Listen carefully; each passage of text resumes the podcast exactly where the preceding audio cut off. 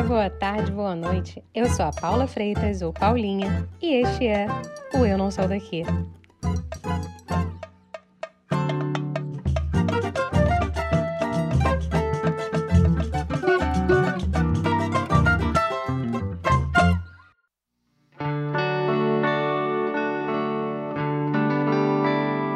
Gente, chegamos ao episódio número 50. Eu não tô nem acreditando. Então, ó, antes de mergulharmos no episódio de hoje, eu queria deixar um grande obrigada a todos vocês que escutam a gente semanalmente e a você também que chegou por aí hoje. E a nossa equipe também um grande obrigada, porque, nossa, não sei nem o que seria de mim sem a Gabi, a Ju, a Fefa e o João. Muito obrigada mesmo por esta curta e intensa caminhada. Um grande obrigada também a todos os convidados, que foram sempre mais do que generosos dividindo com o mundo as histórias de vida. E que continuam dividindo, né? Agora, ó, bora lá que eu não tenho nem roupa para a nossa convidada de hoje.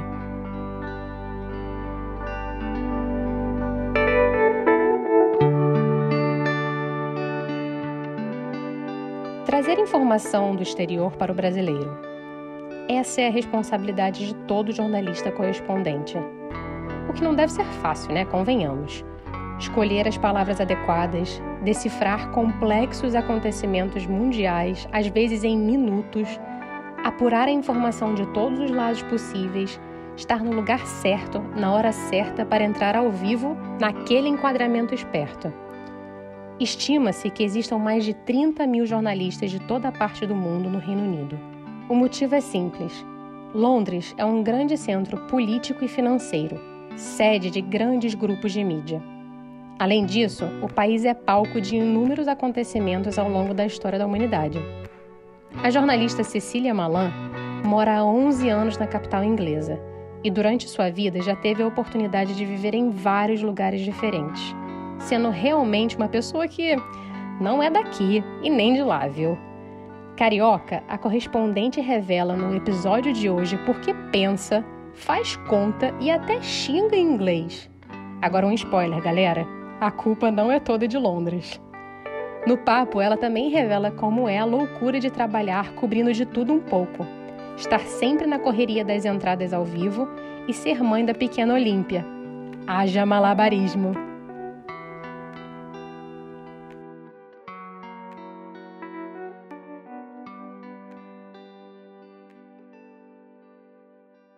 Grande Cecília Malan, é uma honra ter você aqui no Eu Não Sou Daqui, segurando a minha mão no episódio número 50, 5.0. Bom demais, bom demais. Muito obrigada antes de tudo. Obrigada mesmo por você estar aqui, viu? Fico feliz de a gente ter conseguido encontrar uma data, né? Porque foi muito vai e vem até a gente conseguir marcar isso, mas conseguimos antes do episódio 50, então Tô feliz. É isso, é isso. Bora começar então com uma apresentação, Cissa. Quem é Cecília por Cecília nesta vida? Hum, essa é a pergunta mais difícil. Eu detesto falar de mim mesma, prefiro falar dos outros, sobre os outros. Mas vamos lá, o básico. Sou filha da Catarina e do Pedro irmã mais nova do Diogo, mais velha do Pedrinho, mãe da Olímpia, tia da Fernandinha, jornalista, claro.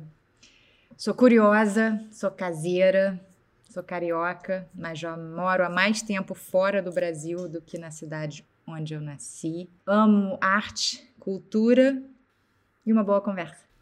Ah, então, então pega aí uma cadeira, vamos sentar neste, neste bar.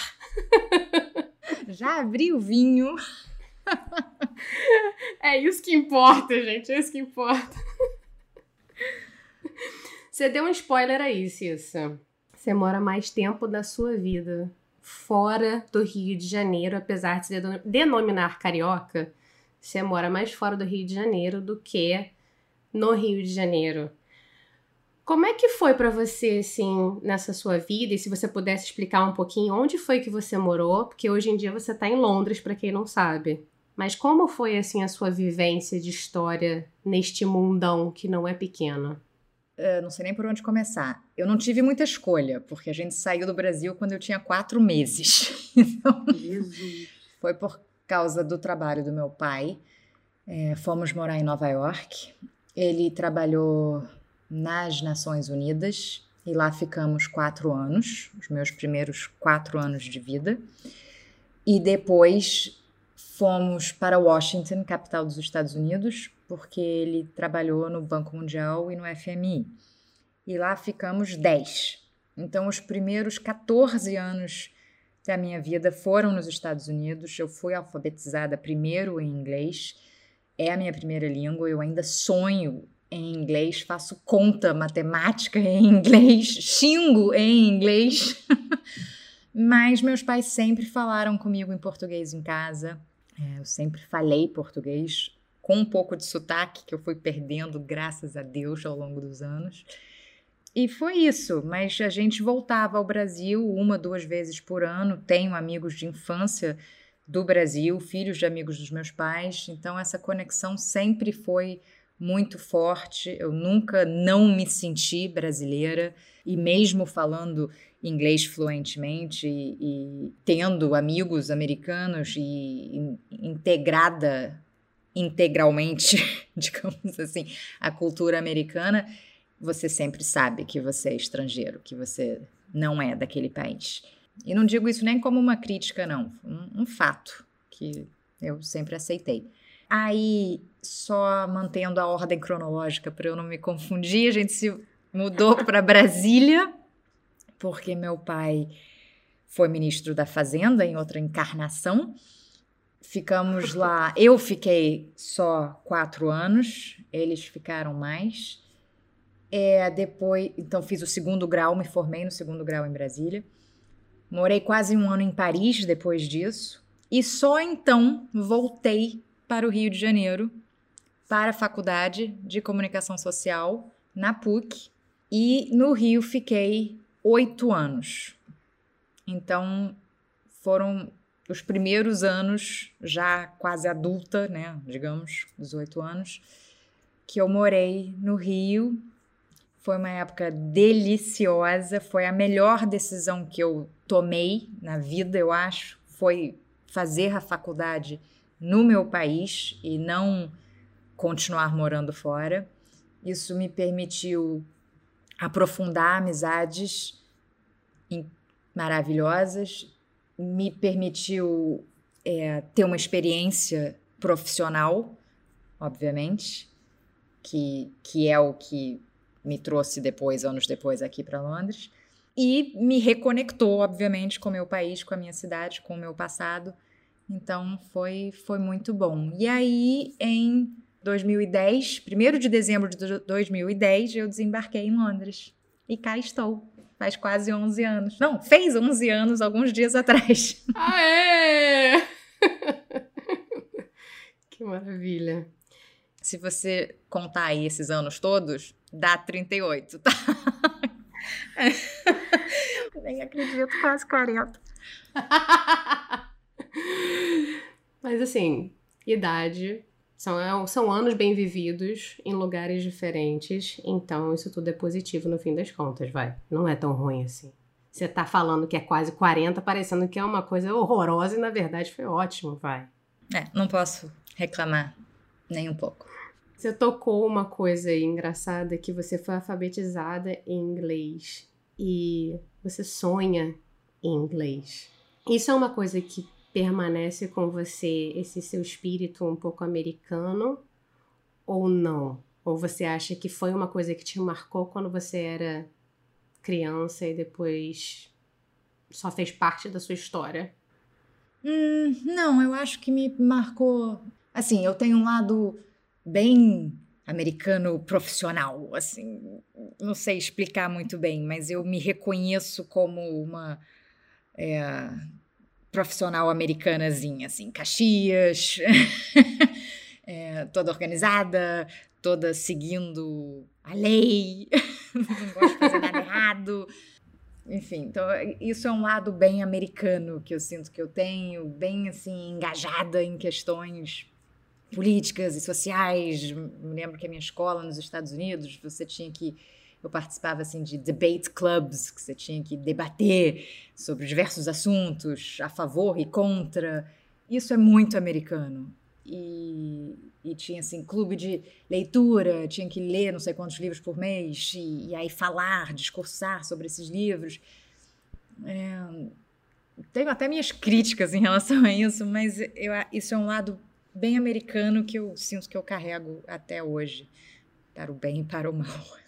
É, e no, e no fim das contas você acha que foi o seu lado americano ou o seu lado brasileiro que te levou ao jornalismo? Como é que foi que o jornalismo acabou aparecendo nessa sua história toda? Não, aí nenhum nem outro. Aí é sangue mesmo. Meu avô materno era jornalista, minha mãe foi jornalista, trabalhou anos no Jornal do Brasil. Eu fui criada numa casa que tinha pilhas de jornal, assim, que os dois liam e folheavam e saboreavam e, e, comentavam as notícias durante as refeições, por exemplo. Então, acho que isso não tem, não era nem americano, nem brasileiro, nem nada. Isso é criação mesmo, numa casa que sempre esteve muito ciente do que estava acontecendo mundo afora, sempre conversou muito abertamente sobre isso e por ter dois pais que sempre me cobraram ler. Ler qualquer coisa. Não precisava ser um livro ou um autor, mas ter o hábito da leitura desde pequena e eu optei, talvez por vê-los fazendo o mesmo, mas optei por sempre ler jornal, é um hábito que eu tenho até hoje. Leio online, claro, pela facilidade e pela curiosidade, porque você acaba conhecendo, né, jornais do mundo inteiro, mas eu ainda leio, eu ainda gosto do cheiro do papel, essa coisa bem old school.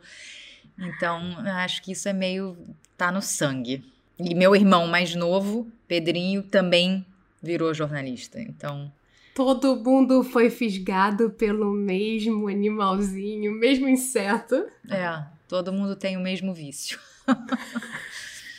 E todo mundo gosta mais de papel, porque você falou que tem o cheiro do papel, né? Por mais que você lê no digital, tem o cheiro do papel. É uma coisa que sua família ainda curte, ainda o papel? Tem uma herança? Todo mundo. E já tenho, assim, tem jornal em casa, claro que a Olímpia desenha no jornal, né? Não tenho a menor ideia do que se trata, mas ela já, bem ou mal, está sendo habituada a, a ver jornal impresso em casa. O efeito disso eu não tenho a menor ideia, só o tempo dirá, mas. Você está cultivando uma mini jornalista, você nem sabe se isso. Eu preferiria que fosse médica ou arquiteta, mas tudo bem. Ela que vai escolher. E no fim das contas, você achava que você fosse então ir pro impresso ou você tinha um sonho de virar jornalista de televisão?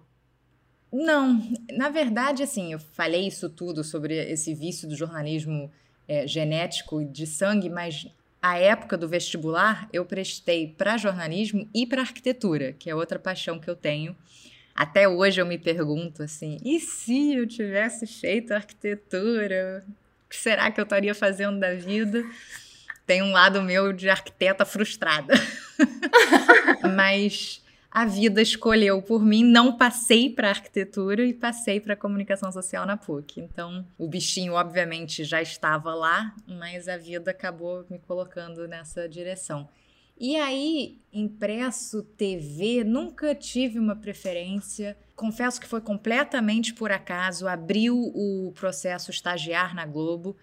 Todo mundo falava assim: tem que fazer, porque é, é a única forma, a única porta de entrada é uhum. pra, na empresa. E que, tipo, ninguém passa de primeiro, porque é um processo super puxado, é, várias provas de conhecimentos gerais de inglês, de redação, de dinâmica de grupo, que eu nunca tinha feito antes na vida. Então falei, vou fazer para entender do que se trata, para poder fazer melhor da próxima vez. E passei. Então também foi meio por acaso e passei para a vaga de estagiário do Bom Dia Brasil. Passei seis anos acordando às quatro horas da manhã. Padeira total.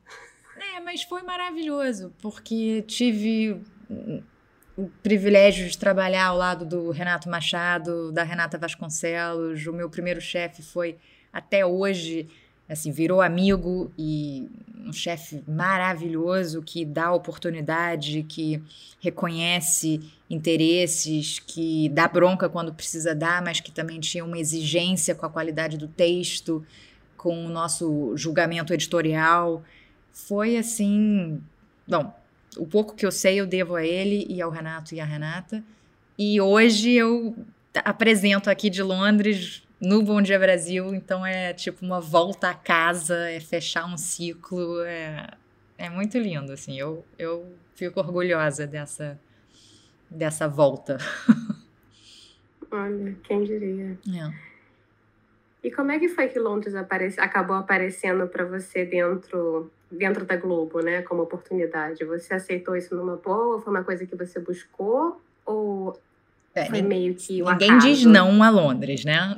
Você não tem essa opção. se, a, se a empresa diz estamos te mandando para Londres, você fala, ah tá, muito obrigada.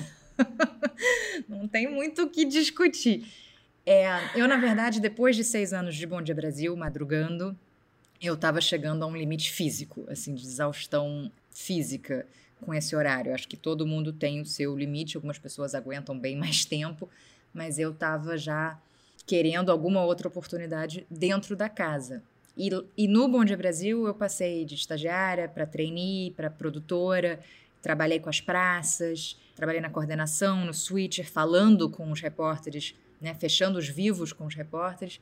E finalmente, como editora internacional, sempre soube que esse era o meu maior interesse, é onde eu sempre me senti em casa escrevendo sobre o noticiário internacional.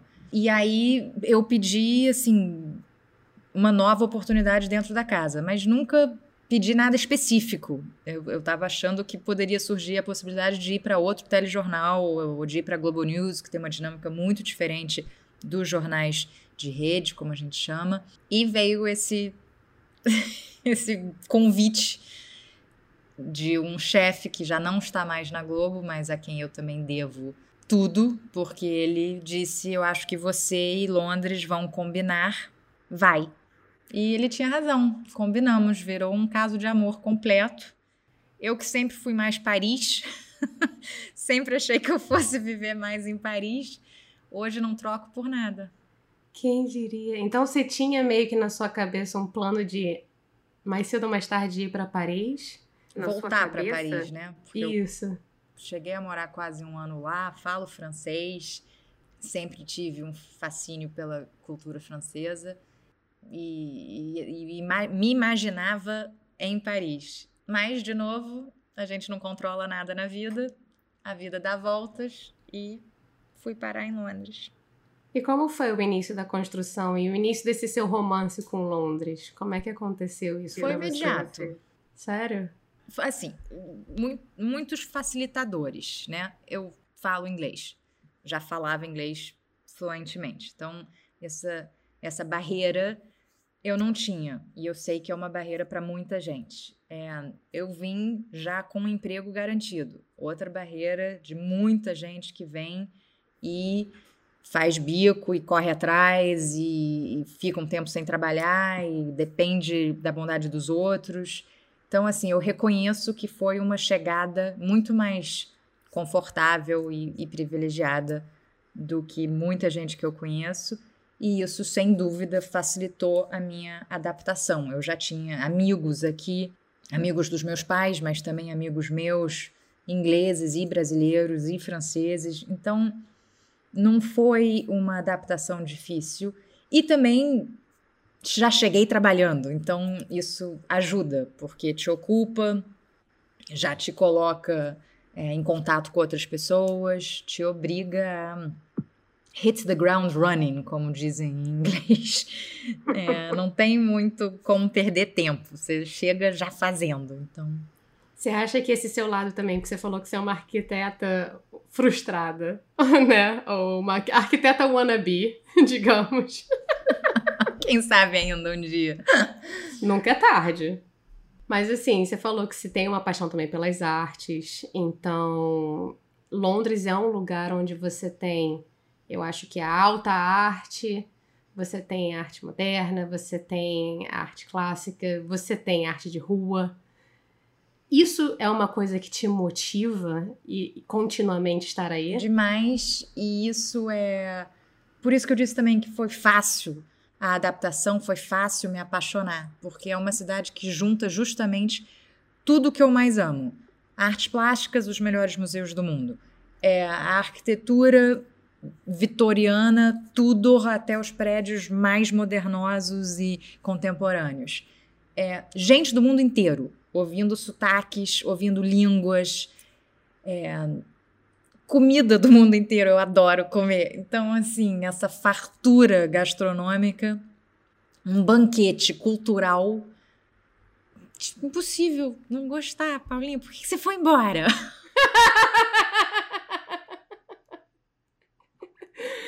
Nem me fala, cara, nem me fala. Não vamos nem entrar nesse assunto, porque senão eu começo a chorar. E assim, e com referências, né, muito próximas de literatura, de cinema, é, de música, a terra dos Beatles, a terra da rainha, é, né? Então não, não, não é um choque cultural, que eu acho que aí sim pode tornar uma mudança muito mais é, complicada. Tipo, eu ouvi o podcast do Marcelo e da Renata na Rússia. Sim. Sabe? Uma língua que você não conhece, uma cultura desconhecida, um, hábitos, valores diferentes. Londres, Rio tem uma conexão natural. É engraçado você falar isso, porque na verdade, na, né, muita gente imagina que são lugares muito opostos, mas eu acho que talvez, não sei se eu estou dizendo, interpretando, pelo menos na minha interpretação, Londres é uma bolha dentro da Inglaterra, né? Mas, Cissa, vou mudar o rumo da prosa um cadinho. Por quê? Eu queria saber uma um outro detalhe que não é detalhe na sua vida. É uma coisa bem grande. Por quê? Você mora longe da sua família. Você mora em Londres, que é uma cidade, sim, super fácil de se adaptar, que você é apaixonada, mas é uma cidade grande para um caramba, que o deslocamento é enorme. Você tem uma filha pequena você é correspondente da maior rede de televisão do Brasil, quiçá da América Latina. Como diabos você sobrevive? É, eu vou te dar um exemplo que aconteceu hoje, para você sentir a gincana diária que é a minha vida. Eu tava na escala no Bom Dia Brasil e no Jornal Hoje. Então eu fui até a redação de metrô, como eu faço todos os dias, que fica em Camden, para fazer os meus vivos do Bom Dia Brasil. E aí eu tinha um vivo para o Jornal Hoje, algumas horas depois. Só que hoje era a apresentação de Natal da minha filha. A primeira da vida dela. E não há hipótese da mamãe aqui não estar presente. Então, eu organizei uma operação de guerra de escrever correndo o texto do jornal hoje, depois do Bom Dia Brasil, ainda na redação, deixar na mão da editora em São Paulo, dizendo qualquer atualização de notícia você me manda e eu incorporo ali durante a apresentação ao meu texto. Mandei o cinegrafista até o local da apresentação, ficar me esperando, escolher um local ali para gravar Fui para a apresentação, cheguei lá na hora, toda, né, assim, orgulhosa da minha organização militar. E claro que a apresentação atrasa. e eu já suando frio, recebendo mensagem do coordenador: Cecília, você entra em 20 minutos. Cadê você? E ela lá, feliz da vida, cantando, dançando. Aí terminam as músicas. Eu assim, ok, vou sair correndo. Não, me aparece um Papai Noel para distribuir presentes para todos os alunos da creche. Ai, meu Deus do céu. Eu quase infarto. Consigo me desvencilhar ali da minha filha, deixar ela com a minha mãe e com o pai dela, meu ex-marido. Encontro o cinegrafista do lado de fora num parque do lado da igreja. E quando a gente está quase com todo o equipamento montado, cai um pé d'água torrencial.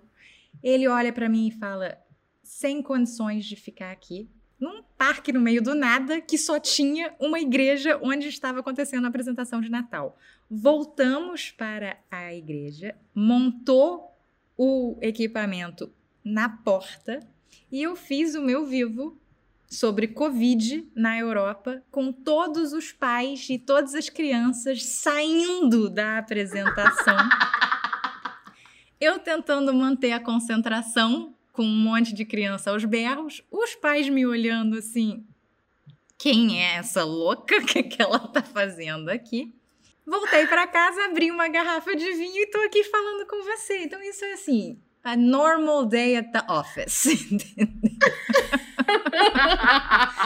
requer um planejamento militar, requer a compreensão de todos os meus colegas que ficam assistindo a essa gincana e requer ali uma rapidez de receber a notícia, interpretar a notícia, escrever em português de uma forma que faça sentido.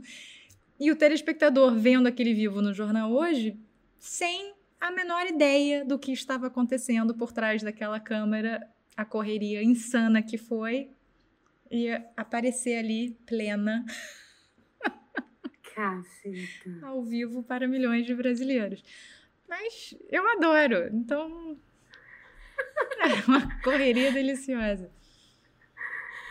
Nisso tudo, só a única coisa é que eu imagino que isso não é. Isso é um exemplo de hoje insano. Só que não acontece só hoje, eu imagino. Não, não acontece... acontece só hoje, porque hoje foi, claro, a apresentação de Natal, uma coisa especial. Mas acontece dela ficar doente, pegar uma virose na creche, aí ter que repensar o dia inteiro, chama, chama a babá, chama minha mãe, que tá morando aqui há dois anos, santa mulher, graças a Deus, não sei o que, que eu faria sem ela. É, enfim, cada mudança na escala requer mudar o horário da Olímpia, da creche, enfim, é, um, é uma loucura, mas é o que qualquer mãe que trabalha faz, é, é o que qualquer mãe, ponto, faz. É um jogo, assim, de, de equilíbrio, de... Nem sei explicar. O pior é que a gente faz naturalmente e às vezes ri, às vezes chora, e às vezes dá vontade de arrancar os cabelos, e às vezes você se pergunta o que, que eu tô fazendo, mas acaba dando certo, sei lá, eu como, mas dá. Eu como, eu como. Eu tô aqui respirando, mas dá. É, tô aqui viva, ela também. é isso que importa. Cara, eu acho que talvez tenha uma facilidade. Não facilidade, porque eu acho que facilidade para uma mãe é um termo que, assim, tá pra minha cara. Eu não deveria nem estar tá falando isso. Que não existe. Mas você tem, na verdade, uma mãe que é jornalista dentro de casa. E eu acho que isso talvez tenha um pouco antecipado o que você poderia viver no futuro. Claro que eu acho que a gente está vivendo um período que é um pouquinho diferente do que ela viveu, mas isso talvez tenha te mostrado algum tipo de malabarismo que você fosse fazer no futuro ou não. Sim, é... meus pais são exemplos na minha vida, não tenho a menor dúvida disso. Total malabarismo morando fora. Isso me mostrou assim como eles se viravam e que não tem muita escolha, tem que se virar. Uma mãe que sempre trabalhou, sempre gostou de estar ativa, de fazer mil coisas. Sem dúvida isso ajudou. Também só aumentou a pressão, porque os dois são brilhantes, então. Puts. No pressure.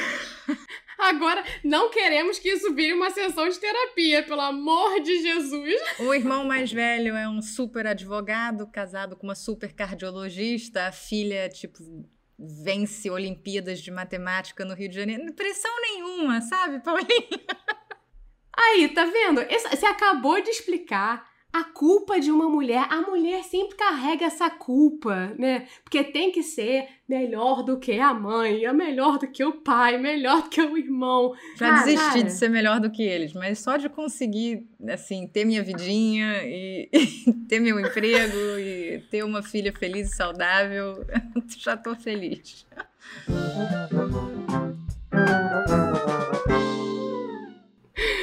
Vamos então agora, Cissa, de momento chorrindo. Mudar um pouquinho. Que é aquele momento que você pode decidir chorar, ou você pode decidir rir, ou você pode decidir fazer os dois, relembrando um perrengue, uma gafe, um momento tragicômico que você passou nesta Londres. Ai, Jesus, foram tantas. assim, vamos com uma que pelo menos eu aprendi uma lição. Em 2011, minhas primeiras semanas fazendo vídeo, me mandam para fazer uma junket, uma press junket. Expressão que eu nunca nem sequer tinha ouvido antes na vida, mas que são aquelas entrevistas com diretores e atores sobre tal filme. E depois você faz uma matéria juntando essas entrevistas e com clips do filme, no caso para o Fantástico, e falam assim: você vai entrevistar o Spielberg. Só, apenas. De cara. E você tem cinco minutos, porque essas junkets são assim, sempre num hotel chiquérrimo, eles ficam num, numa suíte, juntam todos os jornalistas amontoados numa outra suíte vão te chamando, você entra, a produtora fica lá assim do lado falando cinco minutos, quatro minutos, três minutos, apressa aí, acabou a entrevista, tchau. Eu só tinha uma ideia do que, que isso era, porque eu vi aquele filme A Place Called Notting Hill com a Julia Roberts e o Hugh Grant, em que ele se vê no meio de uma dessas press junkets.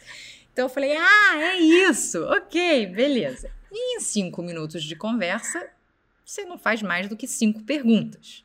Então lá fui eu para minha primeira press junket de cinco minutos com o Spielberg. Chego lá e descubro que são 15 minutos Portanto, eu precisava de muito mais perguntas do que eu tinha. Do Spielberg com o produtor Peter Jackson. Depois, Nossa. mais 15 minutos com a super, ultra, mega produtora americana Kathleen Kennedy, que fez E.T., Jurassic Park, enfim, a mulher é toda poderosa de Hollywood. Com o ator Simon Pegg e Jamie Bell, e fiquei sabendo disso assim. Ah, eu tenho isso tudo? Sim, e é agora.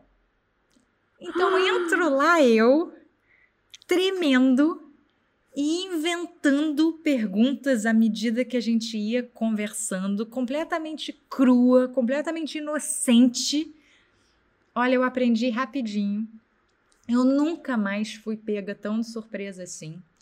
Hoje eu preparo 50 perguntas, mesmo se eu só for fazer cinco. Leio tudo sobre os entrevistados, faço o meu dever de casa, já te, tento antecipar qualquer imprevisto. Pode ser esse ator junto com o diretor, aí já muda um pouco o foco da conversa.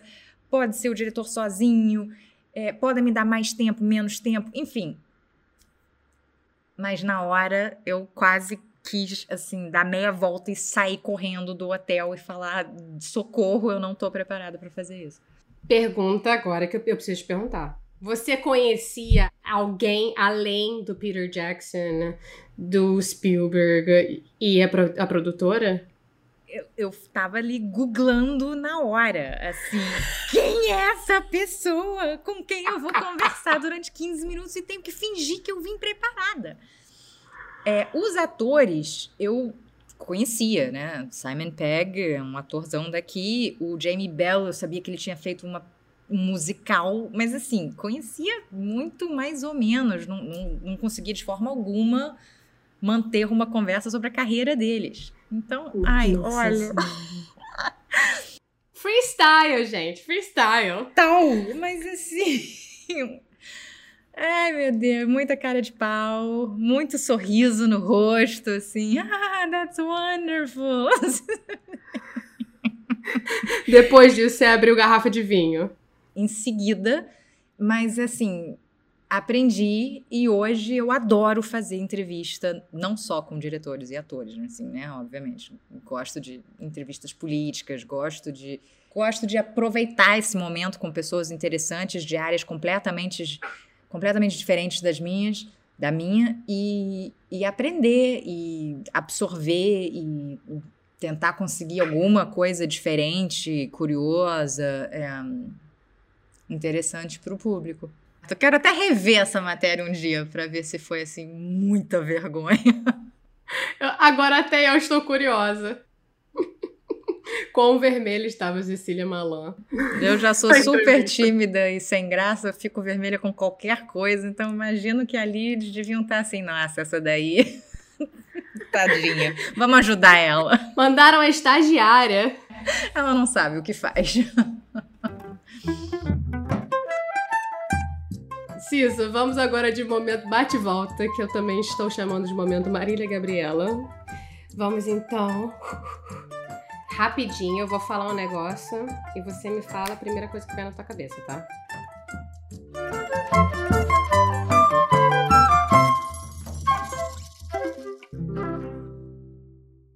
Um lugar em Londres. É, são tantos, amiga. Eu ando pela cidade assim agora, tipo, ah, eu tive um jantar delicioso aqui, eu vi uma exposição incrível ali, eu fiz um vivo sobre sei lá eu o que nesse ponto. Mas, ok, um lugar. O hospital UCLH, onde a minha filha nasceu. Um prédio hum. branco horroroso, numa rua movimentada, barulhenta, poluída, mas que vai ser sempre um lugar especial para mim. Fiquei até emocionada. Oh, escorreu uma lágrima. Agora, a cobertura jornalística mais difícil, a mais emocionante e a mais inspiradora. Valendo!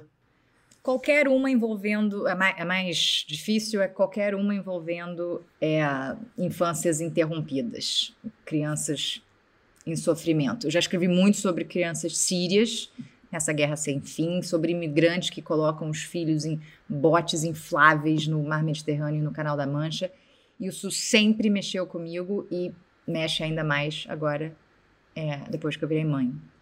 É, as mais inspiradoras sempre sobre brasileiros que se destacam aqui fora por talento puro, é, simpatia, trabalho duro. É, destaco dois assim de cabeça: o Thiago Soares, que foi um dançarino bailarino principal na Royal Opera House, que eu entrevistei logo no início da carreira e depois entrevistei de novo quando ele começou a se despedir da Royal Opera House. Um sucesso, assim, o público adora ele e virou um amigo querido. E o Plínio Fernandes, que é um músico jovem, violão clássico e que estudou na Royal Academy of Music aqui, correu atrás e que foi uma matéria que eu fiz durante a pandemia e que trouxe assim um ai, um respiro. Música boa, conversa boa, também virou um amigo. É, essas coberturas são, são legais, porque elas têm continuidade, digamos assim. Você contou pra gente que mesmo assim, você mudou muito nessa vida, né? De lugar, fisicamente. Mesmo mudando tanto, o que que nunca muda em você e na sua vida? Os amigos. Que são cariocas? A Júlia, minha amiga há 35 anos, é madrinha da Olímpia. Malu, Ana, Anna Coase, da minha infância nos Estados Unidos. Filhos de amigos dos meus pais, que viraram amigos íntimos. É, a Victoire em Paris, a Teresa no Rio. A Júlia, que temos em comum aqui em Londres. Todas agora mães. Então, já é assim a terceira geração de, de amigos é, Sara e Paula, segundo grau em Brasília, Clara, Bel e Júlia da faculdade no Rio, é, que a gente começou em 2002, ou seja, amigos de 20, 30 anos que acompanharam erros e acertos profissionais, casamento, gravidez, separação, a vida de cabeça para baixo durante a pandemia e que acompanham agora uma calmaria gostosa que eu espero que dure um pouquinho. Antes da próxima crise. Ou da... Certamente eles estão segurando sua mão, mesmo que virtualmente, vai. Sempre isso não muda e, e é isso que me mantém viva. Estou dando minha mão virtual para você, Cissa. Obrigada, amiga. Agora, ser mãe ou ser jornalista? Mãe, mãe, mãe, sempre. Acho que vi, virar mãe pode até ter me tornado uma jornalista melhor, assim, com um olhar Ai, mais suave, é, com mais empatia, com mais tolerância. Mas mãe, sempre, sempre, sempre. Ai, eu, eu amo. É o meu papel mais importante. E eu acho que é o que eu faço melhor. Opa. Você contou aí que você já aprendeu muito com a sua mãe, mas o que, que você aprendeu com seu pai nessa vida? Ai, gente, tanta coisa. Bom, com a minha mãe, que carinho nunca, nunca é demais. Ela sempre me ensinou isso e eu tento passar isso para minha filha também. O meu pai, por onde começar? O meu pai é uma enciclopédia ambulante. Eu falo para ele assim: "Ah, pai, vou escrever sobre Revolução Iraniana". Aí ele fala: "Filha, você tem que ler o livro tal, especificamente o capítulo 7". Ah. de cabeça ele tem essas referências todas sobre qualquer assunto. É uma coisa admirável e desesperadora ao mesmo tempo, porque eu sei que eu nunca vou conseguir fazer isso. Eu leio uma coisa e esqueço em seguida. Mas ele tem essa capacidade, assim, sobrenatural de lembrar tudo que ele lê e de distribuir, assim, para quem quiser ouvir esses conselhos de, de leitura que vão e que sempre me ajudaram a entender melhor um assunto ou a me preparar melhor para uma entrevista. É. Enfim, então com, com ele eu aprendo todos os dias e também ele é a voz mais ponderada da minha vida, sempre buscando um equilíbrio em momentos de crise ou de decepção ou de dúvida profissional. É, eu já perdi a conta de quantas vezes ele teve que me lembrar que o drama passa e que eu vou acabar rindo um dia do que hoje me faz chorar. Resumindo 38 anos de convivência, eu diria que é isso que eu aprendi com meus pais. Paizão e mãezão. Né? Total, total, amo muito. Ler, assistir, escrever ou apurar? Ai, tudo e depende do dia, depende do humor, depende do tempo que eu tenho. É, mas tudo anda junto. Você não, você não escreve se você não ler. Você não consegue apurar se você não ouvir e assistir e observar o outro. Tudo. Agora, um desejo para o futuro do Olímpio? Nossa, que ela seja feliz fazendo o que gosta, que ela tenha amigos leais e que ela continue irradiando luz e alegria como ela faz hoje. A mãe, gente, a mãe babona. Babona! hum. Por fim, no nosso bate-volta, ser jornalista é? É ser curioso, é ser observador, é saber ouvir, interpretar, é desvendar histórias e personagens.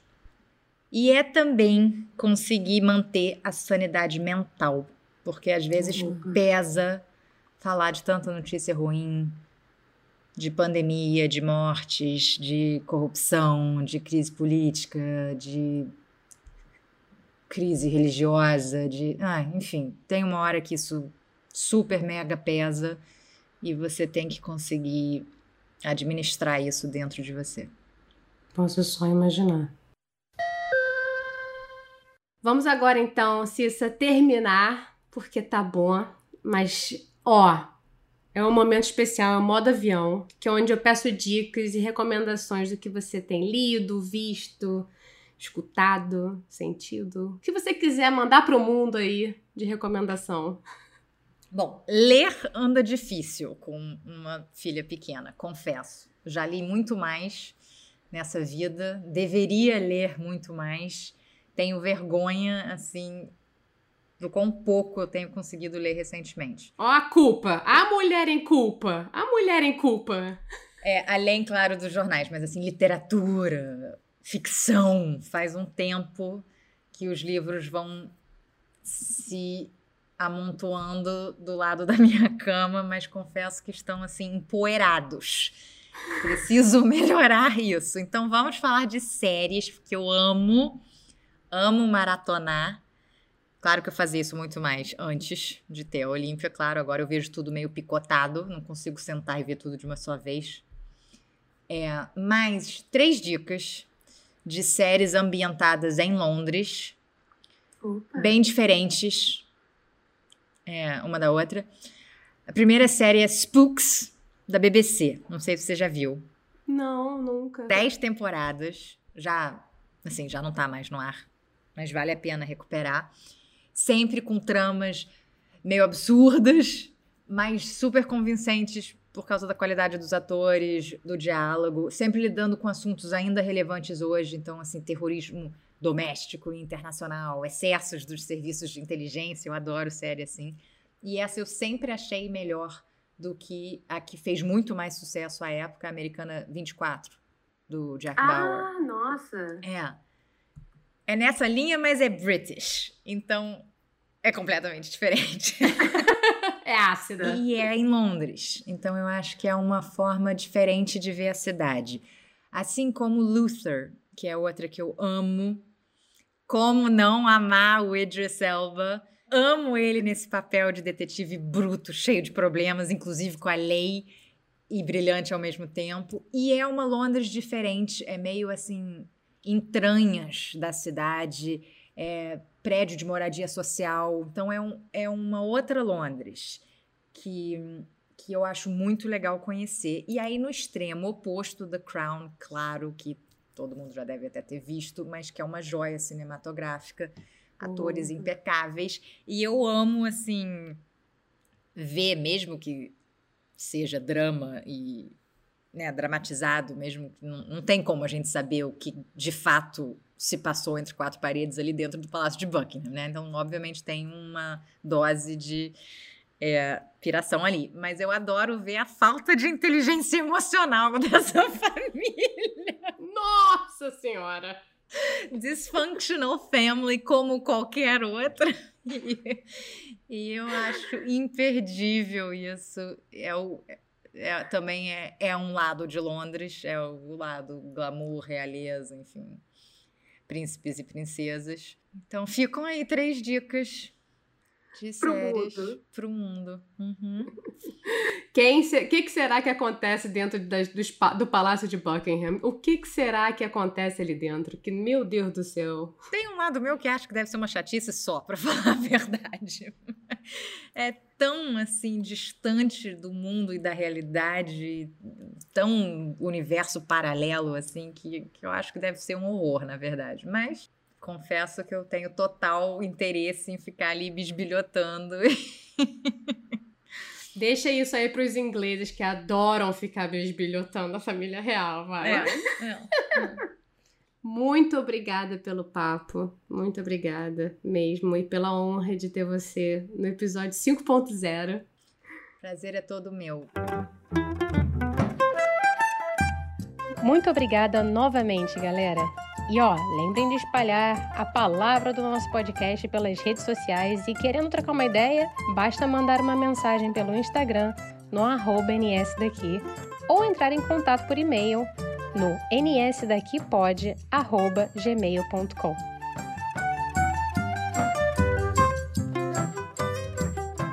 O Eu Não Sou Daqui foi apresentado por Paula Freitas, editado pela Juliana Oliveira, design gráfico da Gabriela Altran e consultoria do João Freitas. A nossa música tem composição e flautas da Karina Neves, violão de sete cordas e bandolim do Pedro Franco e mixagem do Tito Neves. Bons preparativos de fim de ano e cuidem-se. Um beijão.